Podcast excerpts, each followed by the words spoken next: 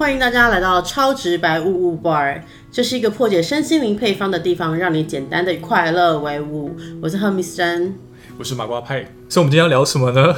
我们今天要来继续解梦三四部曲，我们决定要再多加一集，对，bonus。那这一集呢，有一个很重点，就是因为其实很久以前呢，我在某一集讲过，就是我要讲 exception，就是全面启动。别的地方好像叫盗梦空间吧，还是什么的。因为那时候在讲潜意识，然后呢，就是说那个最后那个陀螺，因为它最后结局不是那个陀螺就一直转一直转嘛，那到底有没有倒？它到底有没有回到现实，还是它还在梦境里面？那时候就有说我下一集要再跟大家讲，然后这一集就一直拖拖拖到现在。然后想说上一次讲了很多梦境的东西，刚好这个 Inception 全面启动这个电影可以拿进来讲，也可以把我之前要跟大家讲 Inception 这部电影的一些内容跟大家讲，所以就决定今天再来加码，再多做一集 bonus 第四集解梦四部曲。然后因为其实全面启动这部电影其实蛮多年了，应该有十年有喽。对，但是这么好的片子还是很值得经典回味。那如果不记得就是全面启动的人呢，我们请我们的麻瓜小编麻瓜派帮我们就是回顾一下这部电影到底在讲什么。对，刚刚你刚刚讲到说，就是它应该十年没有错，它是二零一零年嗯上映的，然后就跟大家快速的就是讲一下它的剧情。剧情就是大家都知道，男主角是那个里奥纳多，然后他在里面做一个就是很酷的职业，叫做盗梦者，就是盗是那个偷偷梦的那个意思，对，所以他会跟他的搭档就是透过潜意识，然后进入别人的梦里面来窃取商业机密。然后呢，反正他们这一部电影的这一次的最新的任务就是有个日本的国际的老板 Side。然后他希望进去他的那个竞争对手儿子，就那个继承者的梦里。费雪啦，Fisher 费雪公司。对对对对对，没错，进入那费雪公司，植入一些想法，然后因此瓦解这个家族企业。当然可以讲个题外话，然后反正目的就是那个塞罗当然也给里奥纳多一个非常好的就是 offer，就是说只要他啊完成这个任务之后呢，他就可以回去美国跟他的子女团聚。然后以及可以撤销他就是背负的一个谋杀的罪名。那这个当然跟这部电影里面如果有看过的朋友就知道，它里面讲的罪名其实就是讲里奥纳多跟他太太也有一些故事在里面。那等一下可能我们就可以再细聊他跟他太太之间的潜意识的故事。对，这部电影其实他一开始前面某 A 公司，然后聘请里奥纳多去窃取这个 Cyto 里面脑袋里面的商业资讯。所以其实盗梦这件事情，在那部电影的世界里面，其实是常常很多商业人士要窃取商业机密会去做的行为。那个塞头他就发现，哎，里奥纳多很厉害哦，那你能不能反过来，你不要来窃取我脑袋的资讯，你反过来去植入新的想法，这是不是可行的？对一般盗梦者来说，其实这件事情应该是不可行的。可是因为里奥纳多做过这样的事情，对谁？对他老婆，对，所以他就知道这件事是可行的。可是植入想法呢？需要有几个元素跟条件，然后它是有难度的，然后整个后面的剧情就开始神展开了。那这跟我们现实生活里面的潜意识有什么关系呢？我可以说，其实这部电影啊，因为是诺兰拍的电影嘛，因为诺兰大家都觉得他是外星人，所以呢，其实它里面讲的很多讯息其实都是对的，然后也符合我们呃实际上可以执行的一些技巧。也就是说呢，其实我也可以对你做 inception。inception 它的中文意思就是植入意识。把一个想法植入你的脑袋，植入想法这件事情，这部电影之所以叫 Inception，就是它整个过程就是在植入一个新的想法，改变你的行为。因为其实我们的潜意识大概占了我们百分之九十的行动能力，剩下百分之十才是我们由意识来组成的。也就是说，我们的一个行为的产生跟会做出什么样的行为，这个潜意识占了百分之九十。然后百分之十才是我们的意识，所以潜意识其实它是不会说谎的，也不可能说谎的，所以我们才会有一句话叫做 “action speak louder than words”，就是说行为胜于言语，言语吗？自己翻译还翻得很烂，两个中两个中文不好的人，事实胜于言语。很，因为我们言语，我们会想要去掩盖一些我们内心的害怕，或是给予我们一个很美好的借口，让我们可以执行我们这样的行为。但是事实上，真正会促使我们去做这样的行为，其实都藏在潜意识里面。所以，其实你要观察一个人，你要了解他讲的东西是不是真的，主要还是要看他的行为做出了什么样的事。就像例如说，有些男生会说“我好爱你，我好爱你”，但是他做出来行为就是一点都不爱你，就是请你相信他真的不爱你。就行为才是真的，行为行为才是行为才是真的。你们一定要看行为，而不是看他怎么的花言巧语都没有用。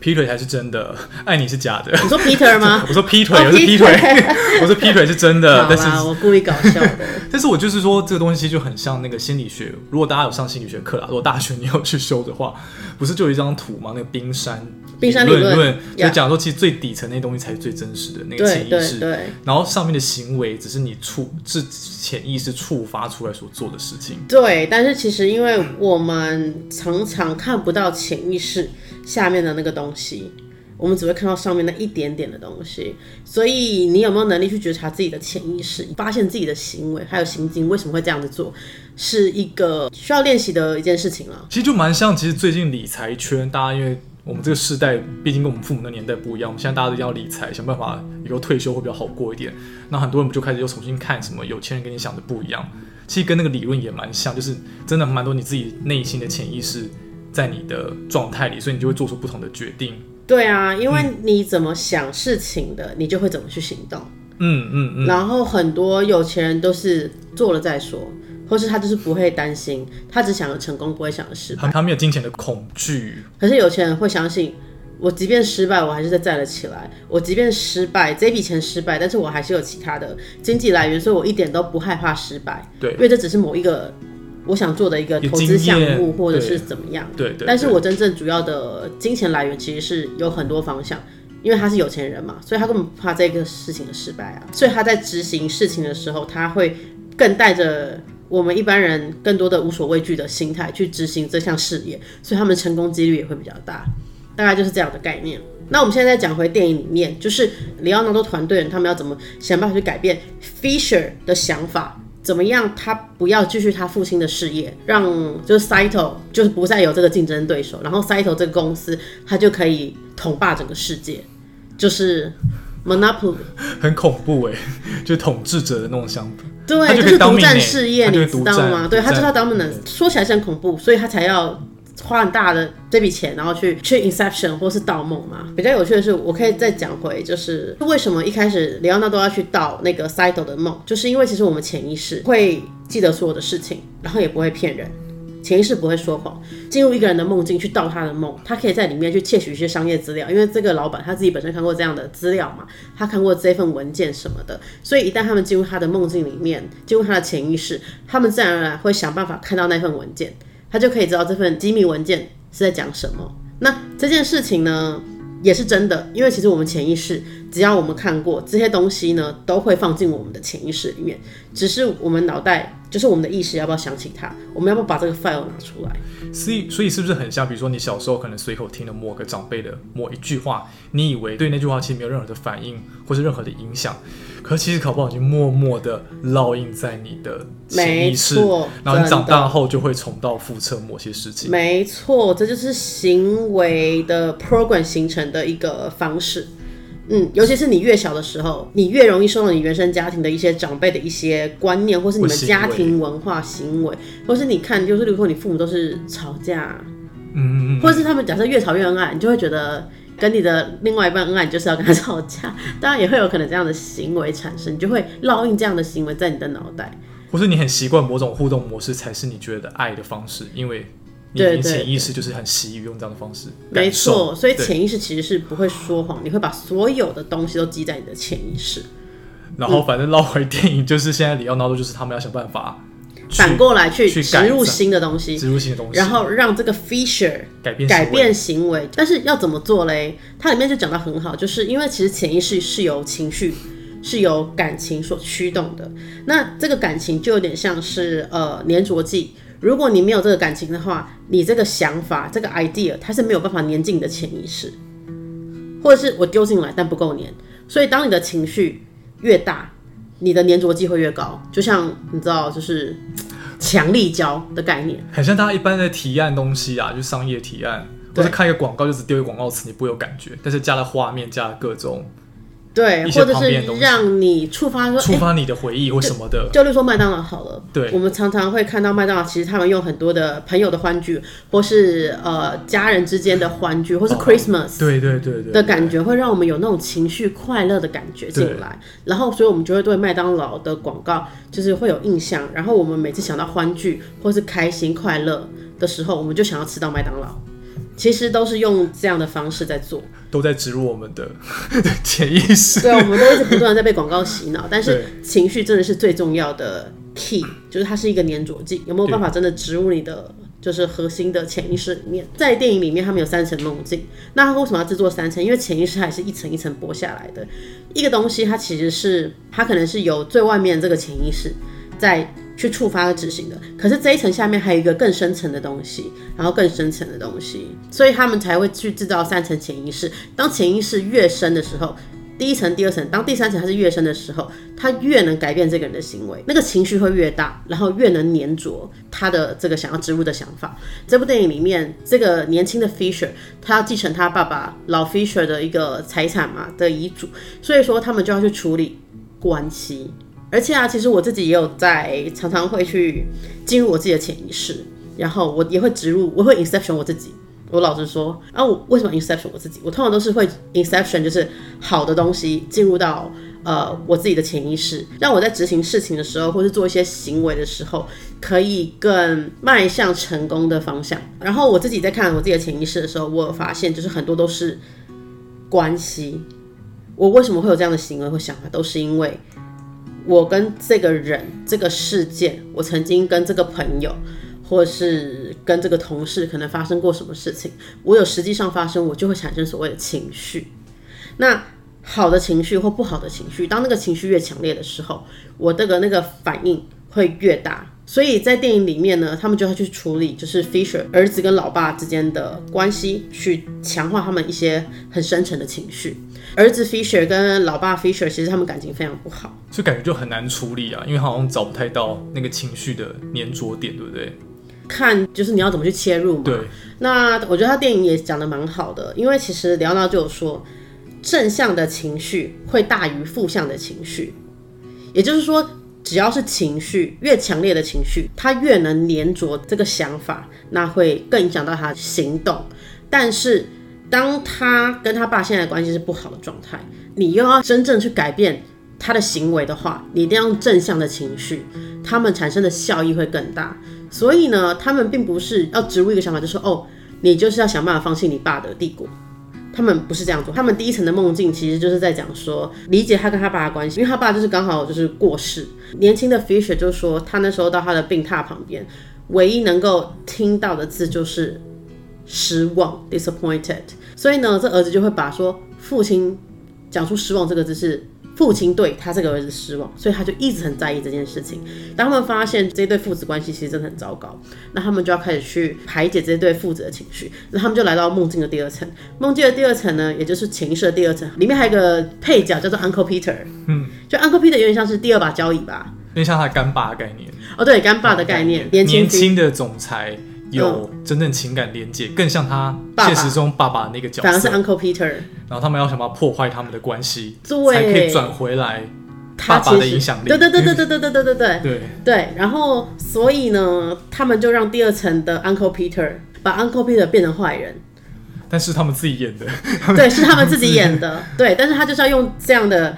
实际上他真的是体验过一次，因为梦境也是一个体验，对。我们人生就是要去体验一次，我们才会有产生情绪，对。然后我们才会那个情绪的深刻感，然后粘着度才会高，那个想法才会觉得 OK。所以 Uncle Peter 是坏人，Uncle Peter 才是那个要绑架我的人，Uncle Peter 才是要窃取我，想要拿到那份就是可以翻转我整个帝国遗嘱的那个人。对，那他就开始要去看他找他爸爸，就是那爸爸才是真正爱我的人。他还不确定爸爸是不是真正爱我的人，但是他他就开始不信任 Uncle Peter 了嘛。对对对，那信任瓦解之后，他就开始要去找那个藏在他病榻旁边的那个 safety box，那个保险箱，保险箱里面到底放了什么样的遗嘱，所以他们就进入第三层梦境。他们就来到病榻旁边，然后男主角也把那个保险箱打开，就发现里面其实是他小时候做的一个那叫什么风车吗？对，类似纸风车，纸风哦纸风车的东西，然后发现哦，原来他爸爸一直把小时候他做给爸爸的东西珍藏在那个保险箱里面。里奥纳多他们那个团队编出来，要爸爸这样子跟儿子讲，爸爸就说：“我很失望，就是你要像我一样，我希望你不要像我一样，我希望你可以有自己的做法。”你知道，父亲的情感连接来了，然后他知道父亲是爱他的，然后他就会把父亲讲的最后这句话。深深植入在他的潜意识里面，所以他就会觉得好，我不会继续 follow 我父亲的脚步，我会用我自己的 own way 去做出我的帝国，采用正面的方式去改变这个人的行为跟想法。